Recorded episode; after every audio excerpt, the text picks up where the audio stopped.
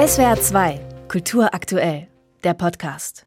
Ein faszinierender Anblick. Hunderte von Drahtseilen hängen von der Decke des riesigen ZKM-Lichthofs. An ihren Enden sind kleine Senkbleie befestigt. Wie Pendel schwingen die Seile leicht hin und her und bilden ein riesiges Labyrinth. Betreten ist ausdrücklich erwünscht, aber man darf die Pendel nicht berühren, sonst verheddern sie sich. Schon wagen sich die ersten Besucherinnen hinein. Oh, ja, pa ja, pass auf, stellen Sie das, sonst haben wir das Problem wieder. Gar nicht so einfach, denn die vielen hundert Pendel bewegen sich in unterschiedliche Richtungen und in verschiedene Rhythmen, erklärt William Forsyth.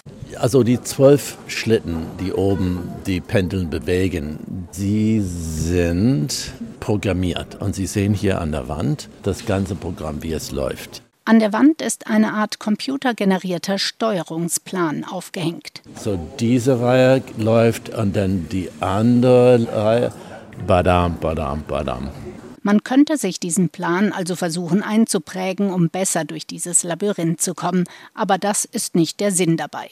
William Forsyth versteht die Installation als Bewegungsspiel, bei dem Beweglichkeit und schnelle Reaktionen gefragt sind. Inspiriert wurde er dazu von alltäglichen Situationen, in denen wir intuitiv handeln. Ein Beispiel. Man steht an einer Ecke, es gibt eine Pfütze, ein Bus kommt. Man macht eine unbewusste Kalkulation und man springt weg. Und ein bisschen ist es hier so. Aber in dieser Situation kommen die Busse von alle Richtungen und es steht überall Pfützen. Und irgendwann wird man nass. Die Installation Nowhere Everywhere at the Same Time Number 2 hat William Forsyth schon 2013 kreiert und seitdem an vielen Orten dieser Welt gezeigt. Ins ZKM passe sie besonders gut, freut sich der Choreograf. Mit dem ZKM hatte er immer wieder gerne zusammengearbeitet und Anfang des Jahres hat er deswegen beschlossen, sein Archiv diesem besonderen Haus zu geben.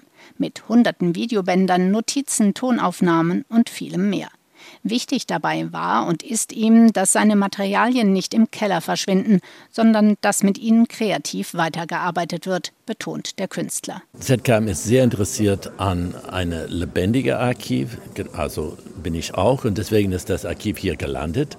Und manche Ideen waren nicht realisiert und vielleicht können wir in dieser Phase diese unrealisierten Ideen äh, wie soll man, sichtbar machen. Die Installation ist aber nicht der einzige sichtbare Teil der gemeinsamen Archivarbeit. Die ZKM-Expertinnen und Experten haben einige Videos neu bearbeitet, die bisher nur auf CD-ROM verfügbar waren, die sogenannten Improvisation Technologies. Kurze Videos, in denen Forsyth Grundprinzipien seiner tänzerischen und choreografischen Arbeit zeigt und erklärt.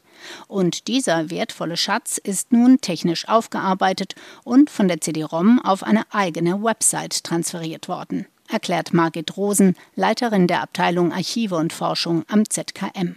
Die CD-ROM war einfach ein ganz wichtiges Tool für Hochschulen, in denen Tanz unterrichtet wird, aber auch für Tanzkompanien und für freie Tanzschaffende. Wir haben sehr, sehr viele Anfragen bekommen über die Jahre, weil diese CD-ROM irgendwann einfach nicht mehr abspielbar war. Und dass wir jetzt diese Inhalte, diese Lecture Demonstrations frei weltweit zur Verfügung stellen können, das war einfach das Ziel dieses Projekts.